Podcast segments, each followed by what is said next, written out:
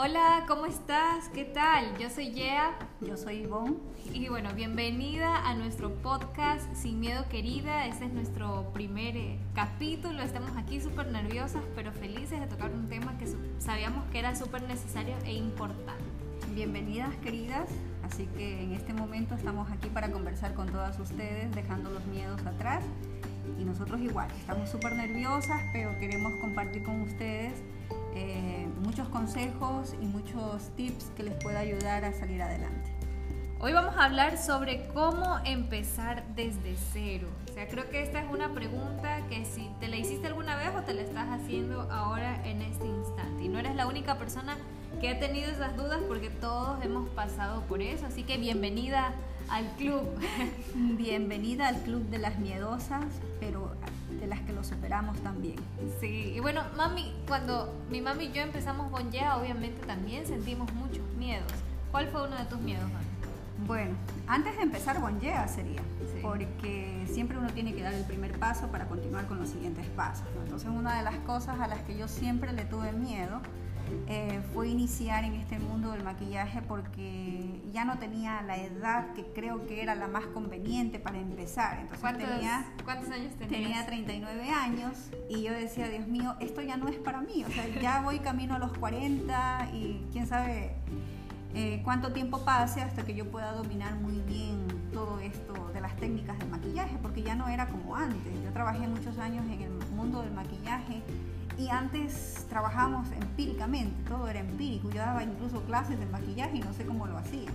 Pero cuando vi que todo ya era en términos profesionales, dije, bueno, vamos a empezar por allí, por estudiar, por aprender y por pues eh, poder conocer un poco más ya el, el, mundo del maquillaje, pero en términos profesionales. Y bueno, y ese fue mi primer miedo, la edad que tenía y si quizás iba a poder lograrlo. Claro, bueno, en mi caso yo tenía en ese tiempo 17 añitos.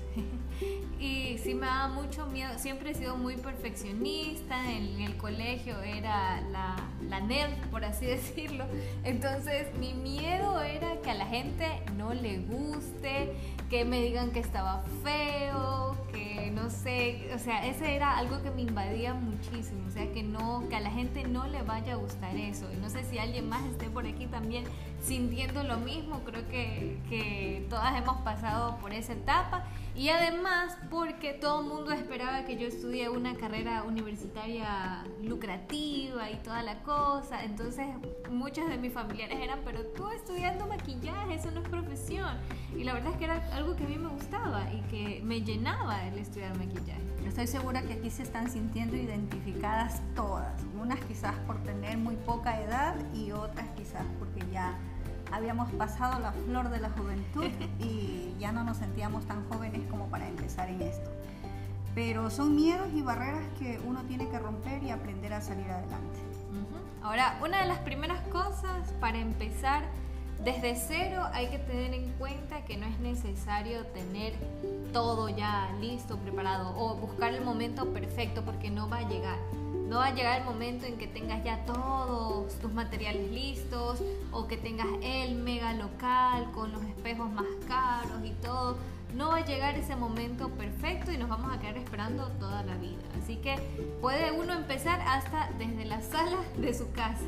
Así como nosotros también nos tocó empezar así, en la sala de la casa. Y uno de los consejos que sí me gustaría darles, porque por experiencia propia, cuando uno empieza a estudiar maquillaje es como que se aloca, como que, como que quieres tener todo en ese momento y comprarlo todo hasta endeudarte y esas pobres tarjetas de crédito no sabemos hasta dónde más estirar el presupuesto, entonces también es un consejo muy práctico no alocarse comprando todo o querer tenerlo todo de la noche a la mañana, porque de verdad que las cosas no funcionan así en la vida real, chicas.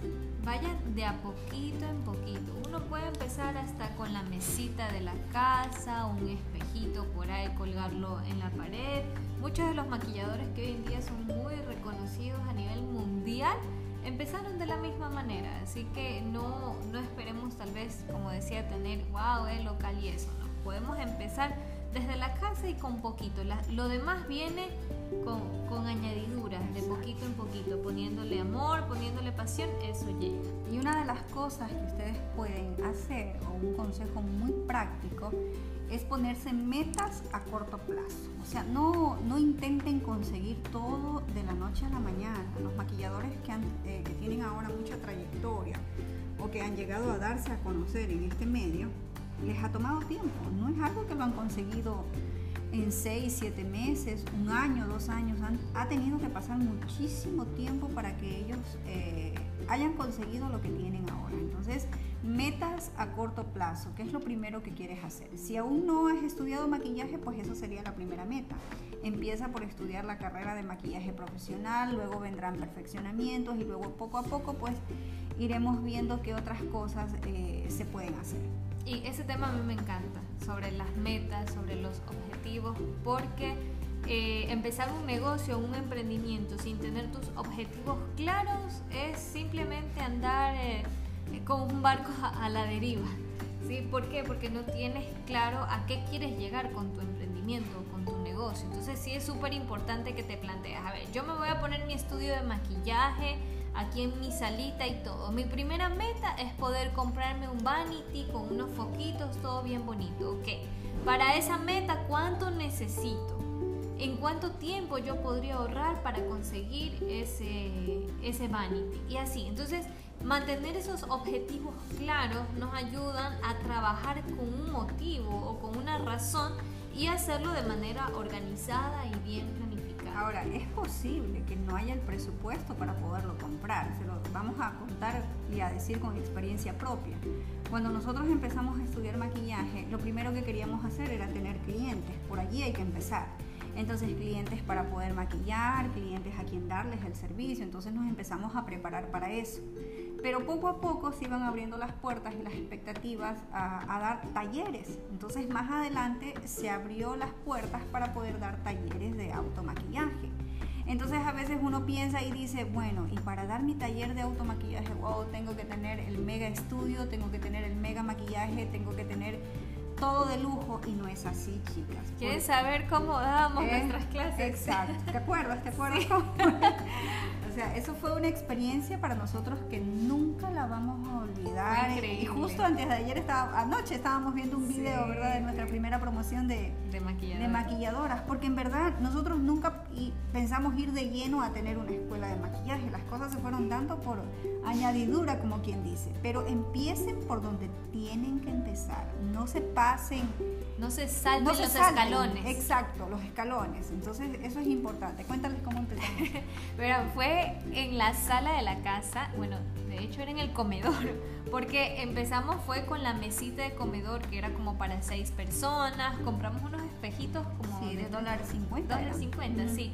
Eh, lo que hicimos fue también yo en Word me puse ahí a hacer como un esquema bonito de material didáctico y toda la cosa. Queríamos presentar también unas diapositivas y lo que hicimos fue bajar el televisor del cuarto de mi mami, ponerlo ahí en la sala.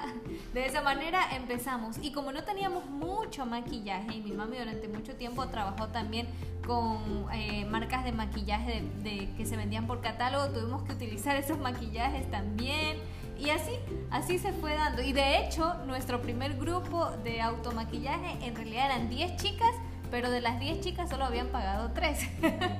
las otras 7 eran amigas que las habíamos invitado para que nos ayuden viendo qué tal dábamos la clase, si les gustaba y todo. Entonces, así, así toca. Exacto, chicas, porque es natural tener miedo, queridas, es natural, es natural. Nadie puede decir que quizás nunca ha sentido miedo. Y en aquel entonces, cuando íbamos a dar nuestro primer taller de automaquillaje, el miedo que nos invadía era si lo íbamos a hacer bien. Entonces, cuando lanzamos el taller de automaquillaje, hubieron tres personas que pagaron el curso, pero invitamos, el resto eran amigas, y nosotros las invitamos para que ellas nos ayuden a ver en qué estábamos fallando, qué teníamos que mejorar qué otras cosas podríamos adicionar al taller, qué les hubiera gustado a ellas que enseñemos en el taller. Entonces, esas son cositas que te ayudan a mejorar, a recibir críticas constructivas de personas que te quieren, que te conocen y que de pronto pues, tú podrías incluir en estos primeros talleres. Así es. Ay, chicas, qué, qué lindo haber conversado un ratito con ustedes, de verdad. Eh, lo que queremos decirte o queremos que tengas en cuenta es que disfruta ese proceso de, de empezar. Empieza con miedo, no importa si tienes miedo, Pero pero, empieza. empieza. Es Si das el importante. primer paso, vas a poder dar el segundo, el tercero y todos los pasos. pero que no te que saltes los pasos. Eso sí. Ese es nuestro consejo y, y es natural tener miedo, pero hay que dar el primer paso, chicas. Un gusto, chicas, poder haber conversado un ratito con mi mami aquí, compartir unos momentitos con ustedes. Eh, nos vemos en un próximo capítulo. Gracias, mis entonces, queridas colegas, cuídense muchos, amigas, mucho cuídense. y besos.